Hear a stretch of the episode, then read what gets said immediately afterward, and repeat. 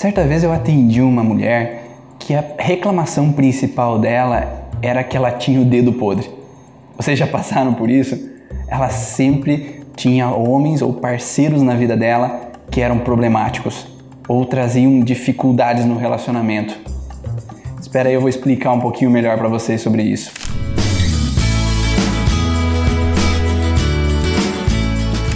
Meu nome é Ivan Bonaldo, sou fisioterapeuta, especialista em microfisioterapia, nova medicina germânica e leitura biológica. Hoje eu vou falar um pouquinho para vocês sobre o efeito hipnótico do trauma. Mas o que, que é isso? É a relação de a gente repetir padrões na nossa vida, seja os padrões de, do que nós vivemos ou seja padrões dos nossos antepassados. Eu já atendi várias mulheres que elas me relatam assim: ah, meu avô, ele bebia, era alcoólatra e era briguento em casa. Meu pai era alcoólatra também e discutia, alterava a voz. E eu fui casar exatamente com um homem que não era alcoólatra, mas ele se tornou alcoólatra com o passar da vida. Então por que que isso acontece? Por que que a gente repete frequentemente essas situações? Eu mesmo, na minha infância, eu tive situações de perseguição. Eu tive uma situação aos 8 anos de idade que garotos de rua correram atrás de mim. Aos 12, isso se repetiu e aos 18 novamente. Isso acontecia frequentemente com esse contexto perseguitório. Nós temos gravados no nosso subconsciente as situações mais impactantes e mais frustrantes, seja na nossa vida ou seja na vida dos nossos antepassados. Isso faz com que a gente repita os padrões.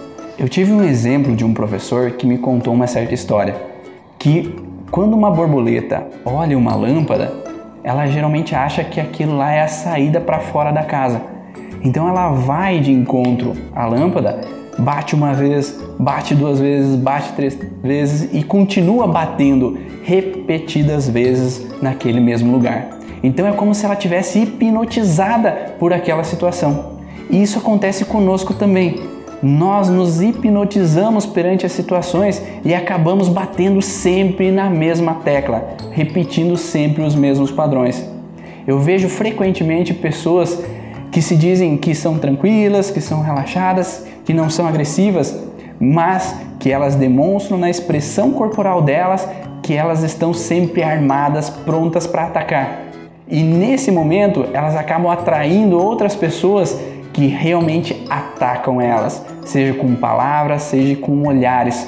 Então, enquanto nós, enquanto nós não percebemos esses bloqueios nossos, não corrigimos o que faz com que a gente repita esses padrões, nós permanecemos sempre ativando as mesmas situações e atraímos os mesmos tipos de pessoas ou os mesmos tipos de padrões eu tive essas experiências perseguitórias na minha vida e enquanto eu não corrigi isso através de métodos que me possibilitaram buscar nos meus antepassados o que eles viveram nesse contexto, que nesse caso foi um antepassado meu que na Itália foi perseguido pela máfia, eu continuava sempre sendo perseguido. Mas quando eu encontrei, identifiquei essa situação e pude corrigir, isso deixou de acontecer. E hoje eu posso me sentir mais seguro e mais tranquilo que essas situações acabam não acontecendo tão frequentemente.